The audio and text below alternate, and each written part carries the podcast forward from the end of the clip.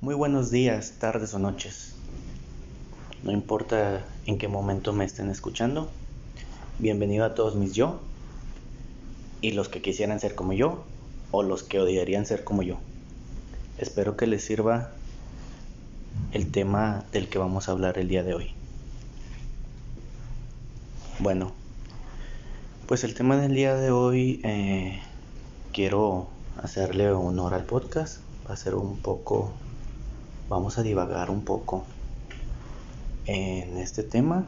A lo mejor algunos tienen como referencia del miedo como a las situaciones de terror que normalmente se darían en una película, ya sea miedo a que te atropellen, a que aparezca algún asesino, a un fantasma, a un demonio no sé, ese tipo de, miedos que se plasman en una figura a veces no real y que genera muchas veces insomnio por no poder dormir porque hoy si me duermo Freddy Krueger va a venir y me va a matar en mi sueño.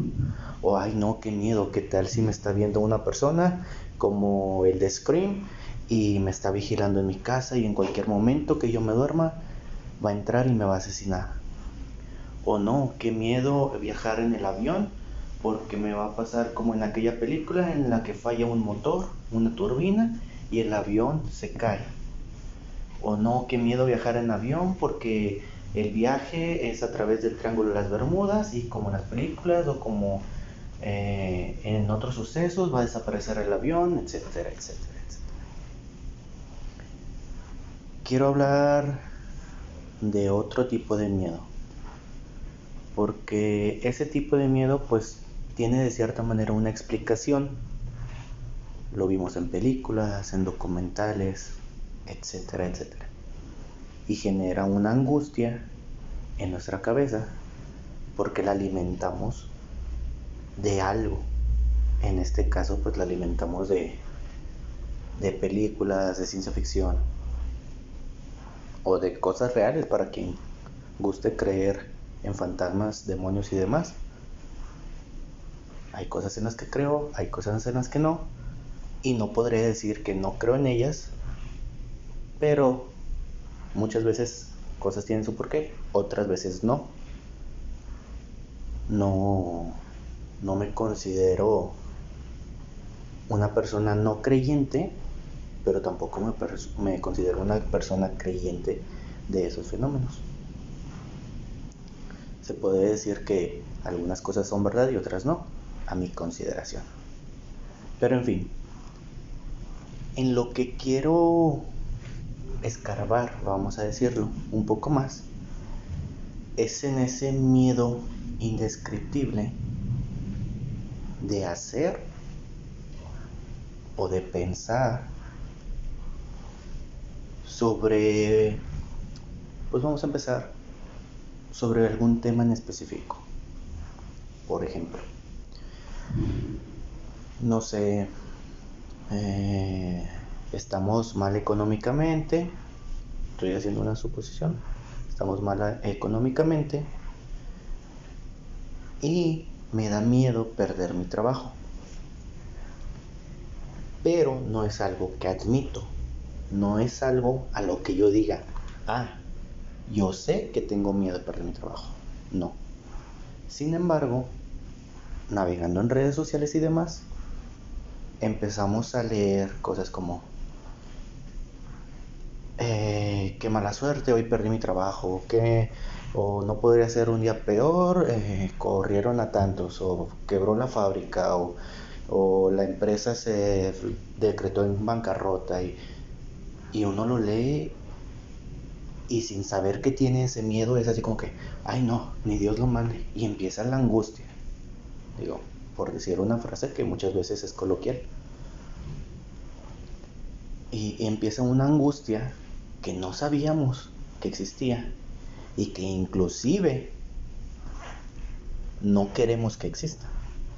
Porque puede estar ahí y aún así nosotros decir, no, yo no tengo miedo, yo soy seguro de esto y yo soy seguro del otro. Por ejemplo, el fracaso. El fracaso es un miedo que abunda en muchos de nosotros. Es muy normal que las personas tengan miedo al fracaso, pero muchas veces la forma de demostrarlo o la forma de reaccionar ante ese miedo no es la más adecuada. Pongo como ejemplo el, en un juego de fútbol. Volvemos a, a uno de los deportes que más se conocen en la Tierra. Yo sé que hay más. Para muchos hay mejores. Para otros ese es el mejor. Pero en fin. En el fútbol hay muchas veces que vemos que terminan en pleito por haber perdido un juego.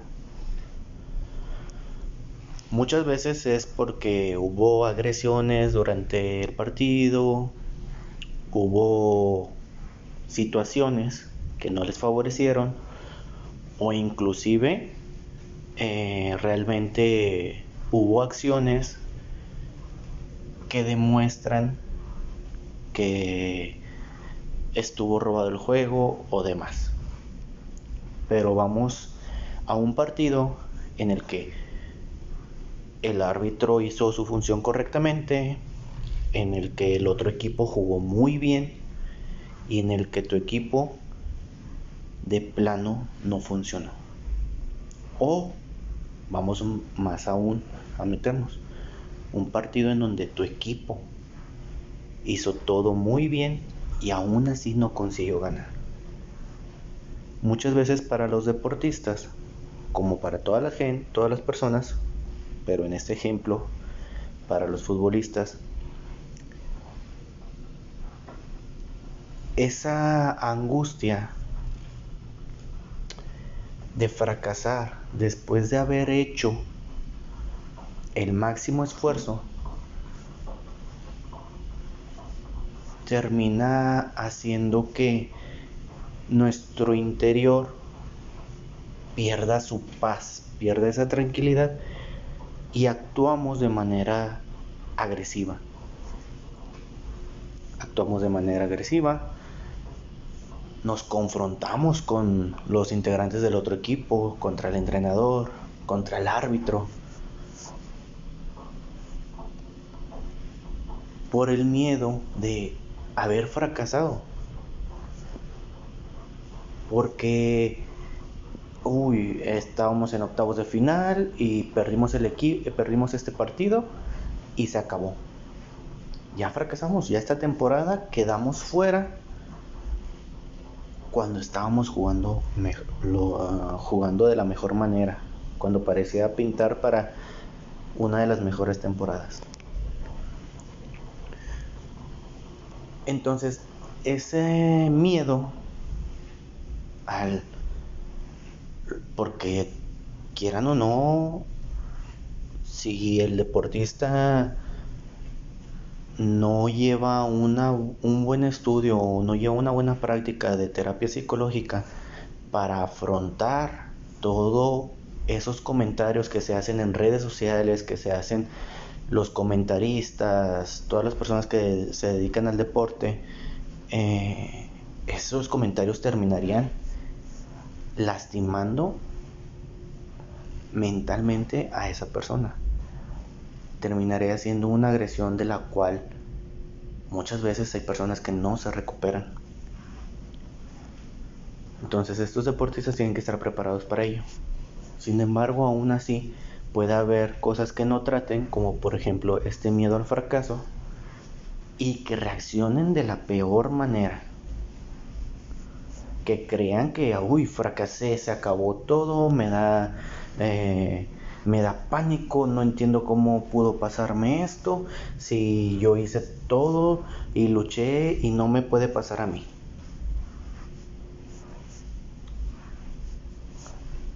El miedo a a terminar de la peor manera algo con lo que realmente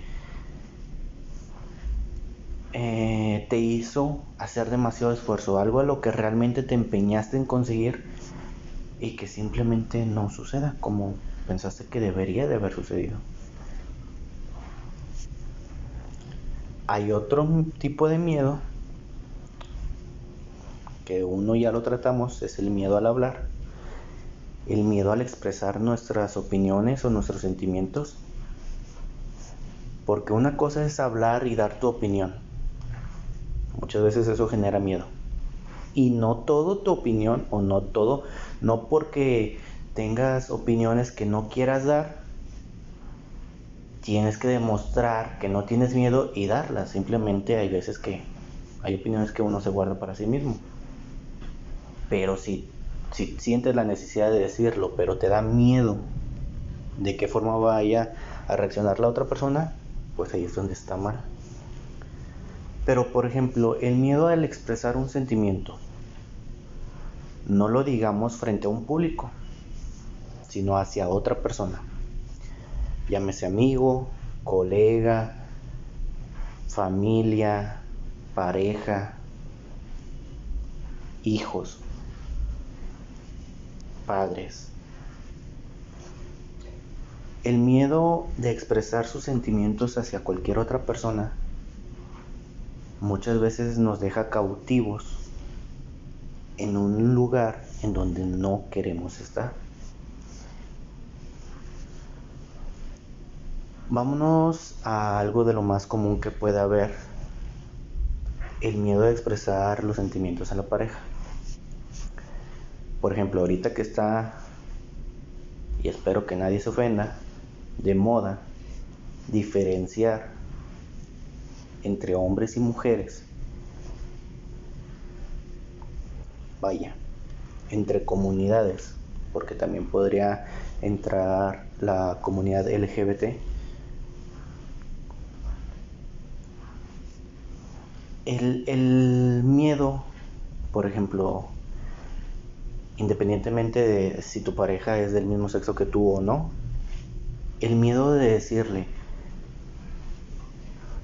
tengo miedo de perderte, o el miedo de decirle, ¿sabes qué? Ya no te amo.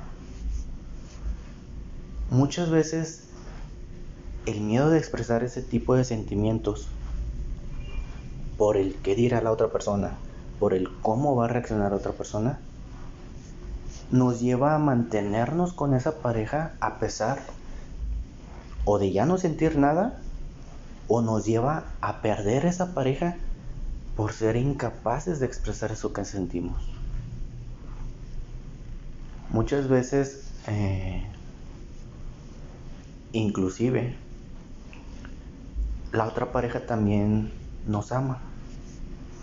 Sin embargo, en algún momento tuvimos un problema que por miedo a expresarnos nunca se resolvió y fue convirtiéndose como en una bola de nieve. Pasó otro problema y nadie habló.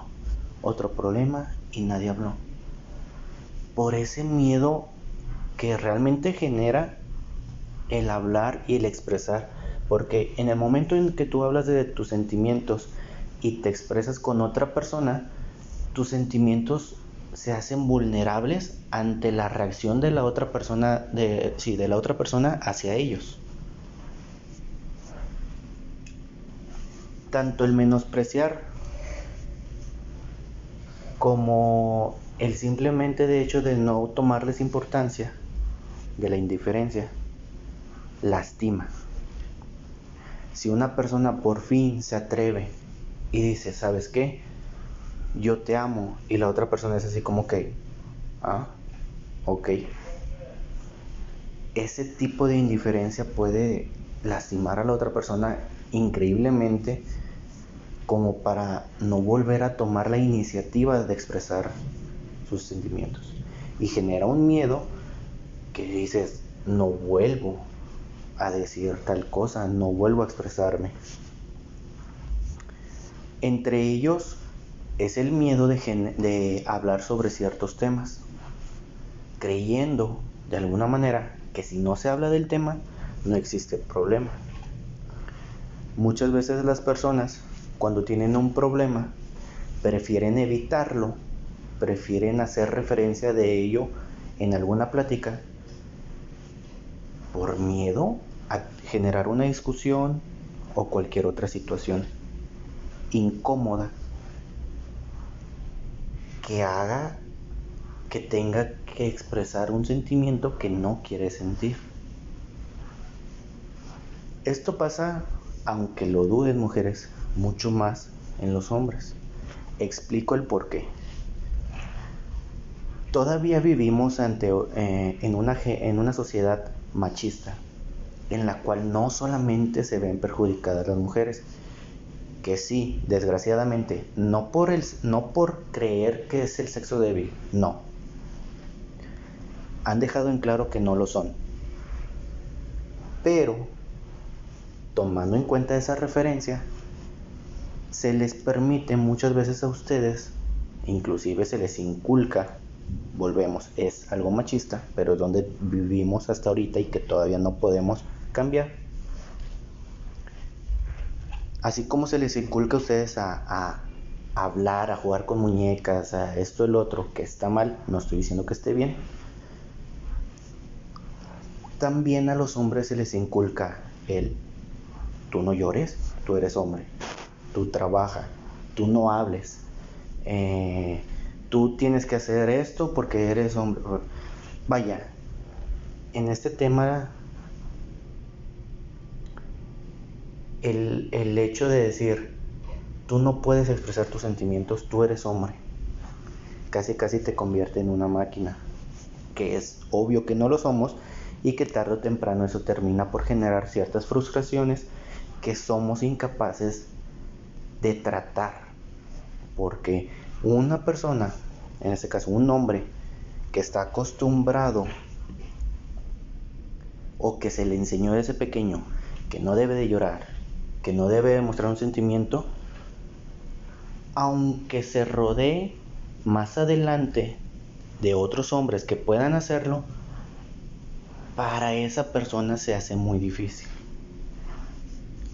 Pongamos por ejemplo, una persona que, o más bien, un niño que crece en una familia donde el machismo es tangible o más bien, donde el machismo es visible, más ellos no, no, no tangible, vaya, no, no se dan cuenta que viven en él, son inconscientes de ello. Un niño que crece así, pues es educado y para ellos es normal. ¿Sabes qué? A ti te toca hacer el rol de padre de casa, tú tienes que ir a trabajar desde temprano, regresar hasta tarde, todos los días. Digo, así como hay ese, entre comillas, castigo, que a veces no lo es, gracias a Dios por el trabajo, pero así como hay ese, ese chip en la cabeza, también a veces hay cosas, entre comillas, buenas, como él. Y después de eso, tú puedes tomar lo que quieras porque ya trabajaste. Mientras que no falte el pan en la mesa, tú puedes hacer lo que tú quieras, lo que te venga en gana. Junto con todo eso, en ese tipo de familias también se incluye él. Pero tú no te quejes, porque eso es lo que te corresponde. Como hombre, no tienes derecho a frustrarte, no tienes miedo a cansarte, y mucho menos tienes miedo, eh, o más bien, y mucho menos tienes permitido el expresar tus sentimientos tú no tienes derecho de decir, ven hijo, eh, te amo. Y hay inclusive algunas familias todavía peores en las cuales está prohibidísimo que el hijo le dé un beso al padre. Que está prohibido que se demuestra el amor entre la pareja. Inclusive se cree y porque todavía hay una generación muy grande de machistas o de hijos que se crearon en una familia machista, se cree que el hablar de amor o el hablar de, de confianza o de sentimientos entre hombres o entre la comunidad de amigos está mal. Es de cobardes, es de niñas e inclusive, con todo respeto, pero así pasa, se cataloga como putos o como gays aquellos que lo hacen. De mala manera, porque muchas veces la persona homosexual, transgénero o de la comunidad es la persona que tiene que aguantar más tiempo sin demostrar sus sentimientos por el que dirán. Así. Es, es, es esa controversia como el decir, eres un perro cuando una mujer se refiere a un hombre, siendo irónicamente que el hombre, que perdón, que el perro es de los animales más fieles. Es irónico y aún así así se utiliza. El decir que una persona es puto o gay, con respeto, para eh, haciendo referencia a que es débil por demostrar sus sentimientos, es irónico cuando a ese tipo de personas, cuando, perdón, cuando a las personas de la comunidad les genera más problema y que sufren más al intentar demostrar sus sentimientos, al intentar demostrar quienes quieren ser. Pero bueno, el miedo muchas veces hace que a una persona a la que querramos la tratemos de diferente manera por no saber cómo hablar, por tener miedo a cómo reacciona esa persona o muchas veces por ese tipo de ideales. Inclusive el miedo del qué dirán ante personas que no conocemos, wow, es un miedo que ahorita en la actualidad yo creo, la verdad me atrevería a decir y personalmente no sé si es así, pero es uno de los miedos más comunes entre las personas, porque ahorita todos nos ven en una cámara, vaya, me refiero a todos los que suben alguna publicación, alguna foto, si una persona comenta algo malo es así como que o ay, mejor no subo una foto porque van a decir que estoy gordo, no voy a subir una foto, o ay, no, esta foto no me gusta como veo porque qué miedo, van a decir que eso, es un miedo, eso es miedo. Y muchas veces, después de, que suceda algo que no pre, pre, vaya, que no prevenimos, supongamos estamos en un buen ambiente, en una buena fiesta, y se nos ocurre subir una foto así espontánea, paz, la publicamos, eso es sobre todo para las personas como influencers, youtubers y demás, que lo siguen millones de personas, miles de personas, la subimos, la suben, porque pues yo no tengo ni un seguidor todavía, pero vaya, la suben, y es así como, de repente, ay, mira, jaja, se le ve la cara de estúpido, jaja, eh, mira la lonja, o ay, no, que tú muy fit y estás tomando cerveza, o ay, no. Y es así como que, vaya. Y se genera una angustia inmediata, no para todas las personas, hay muchas que ya pasaron por eso, ya lo superaron, ya saben cómo tratarlo.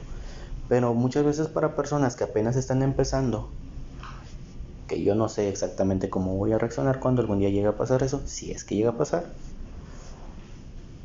es inmediatamente un miedo al, ya están diciendo esto, y qué van a decir mañana, y qué va a pasar, y se ponen un chip en automático de ya no debo de hacer esto porque puede pasar tal.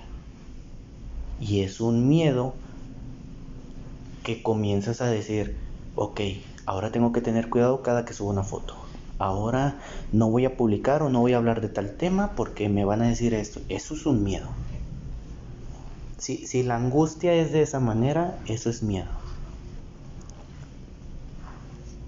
Claro, si uno dice, ya sé que va a pasar esto, ya sé que va a pasar lo otro y prefiero evitarlo, ah bueno, ya se vuelve algo consciente, ya no es miedo, ya simplemente estás previniendo una situación que no quieres que suceda.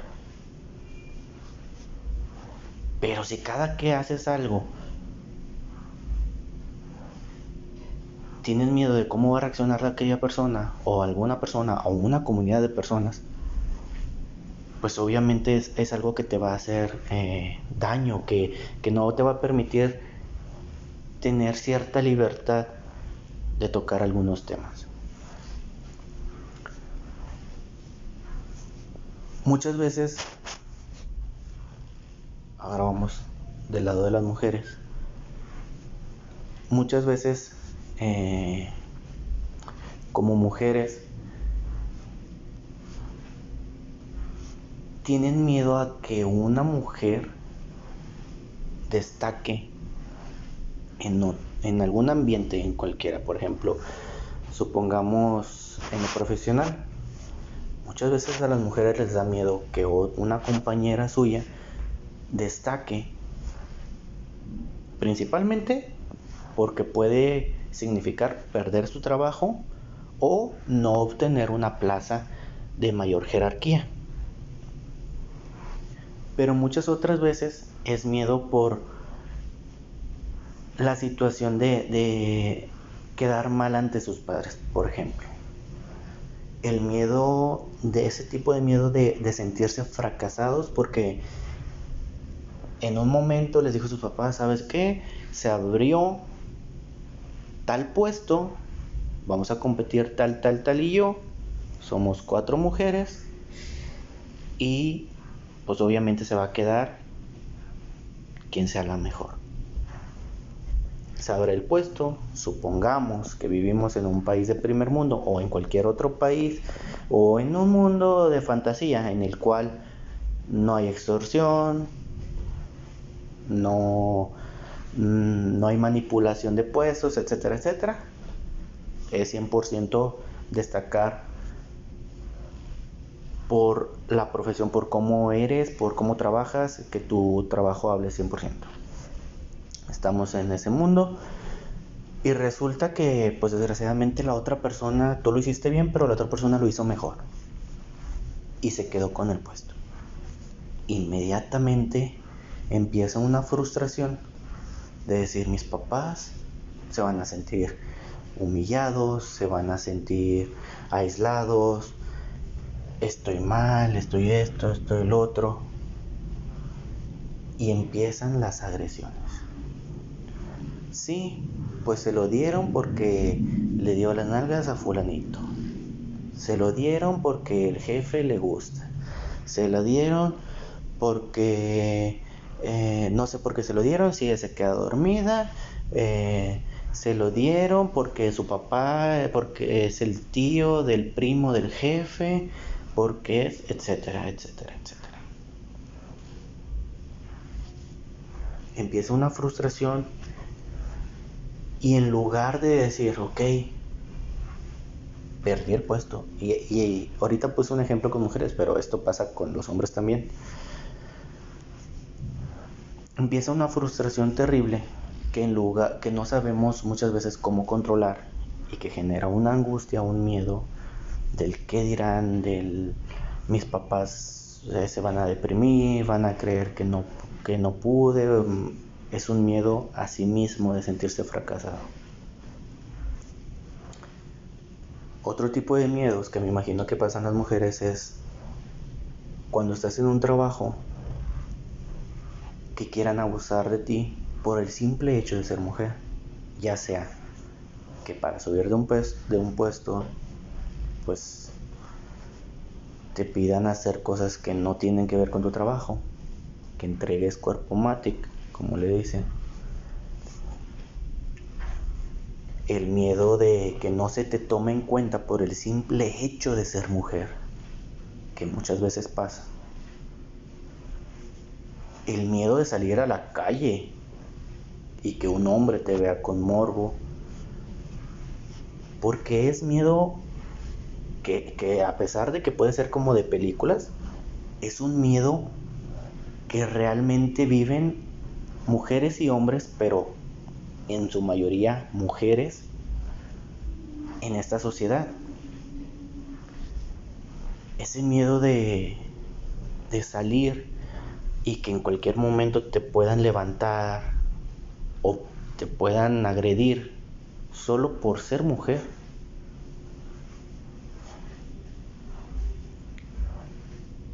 Que muchas veces ese miedo se le pasa a un hombre a lo mejor no por sí mismo, sino por la familia que tiene.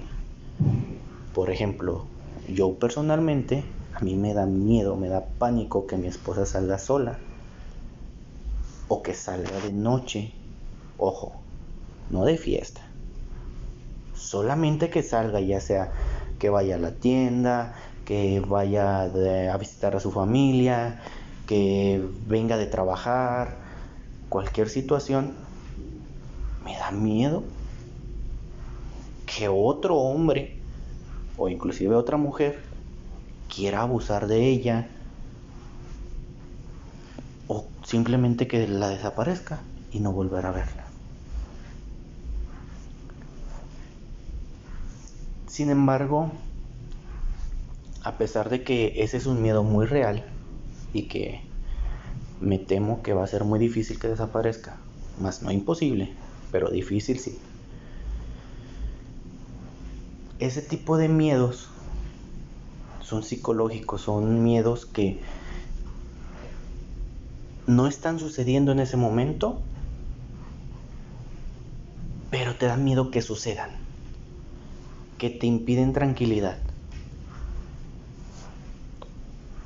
Al igual que el miedo de, demostrar sentimientos, al igual que el miedo de la impotencia, todos esos miedos generan muchas veces una frustración, la cual si no se canaliza de una buena manera, vaya, producen estrés, producen frustración, la cual se puede canalizar en test, algo malo es en comida, porque muchas veces se come en exceso cosas que tarde o temprano, si vivimos bajo mucho estrés, van a hacer que subamos de peso, que nos pueda dar alguna enfermedad, etc.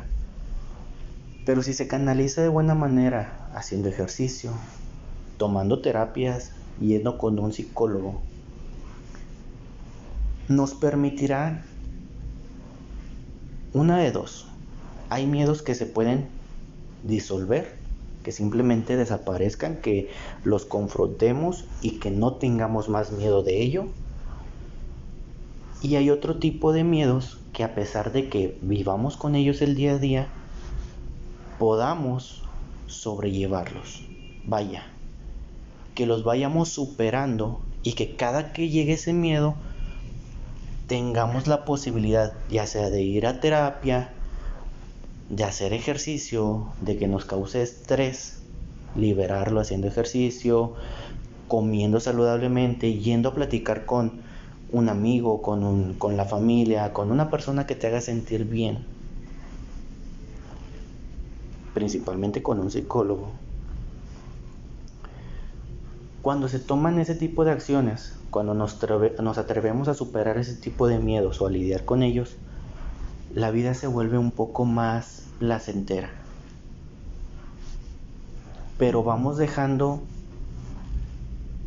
ese tipo de situaciones, nos atrevemos a hablar de nuestros sentimientos, nos atrevemos a hablar de aquello que genera ese miedo, que nos libera. Por ejemplo, una persona que es de la comunidad y se atreve a decirlo, se siente cómoda y se deja de sentir cautiva por el hecho de que ya puede convivir con las de otras personas y quien lo quiera aceptar, que lo acepte y quien no, pues se puede ir. también a las mujeres les da esa, esa libertad de salir con seguridad, porque muchas veces las mujeres dejan de salir por el miedo al me van a decir algo, va a pasar algo en mi casa, va a pasar algo en la cuadra, va a pasar algo en donde ande. A los hombres les permite disfrutar más de su familia, de sus amistades, teniendo la capacidad de brindar amor y de recibir amor de la misma manera. Tener la capacidad de decir, me libero de tal trabajo porque no me permite estar con mi familia, o de decir, soy capaz de estar con esta persona todos los años de mi vida porque pude demostrar el amor que siento hacia ella. En fin, la liberación de esos miedos nos permite vivir una vida realmente más feliz, más placentera y más tranquila. Recuerden siempre de ir al psicólogo, no es nada malo visitar a un psicólogo, llevar terapia. No siempre las terapias tienen que ser en un escritorio frente a otra persona o el típico de películas y caricaturas sentados en un sillón, no. Hay terapias que te llevan a caballos, te llevan a, te acercan a una playa, hacen reuniones con otras personas, etcétera, etcétera. Muchas veces el miedo también es ir con un psicólogo y que las demás personas se enteren y que crean que estás loco. Pero podemos empezar con ese miedo, liberarnos de ese miedo, acercarnos con una persona que sea capacitada y poco a poco ir aprendiendo que esos miedos, aunque pueden estar presentes, podemos llevarlos de la mano e irlos soltando poco a poco. Espero que estén muy bien, que les haya gustado el tema y nos vemos a la próxima.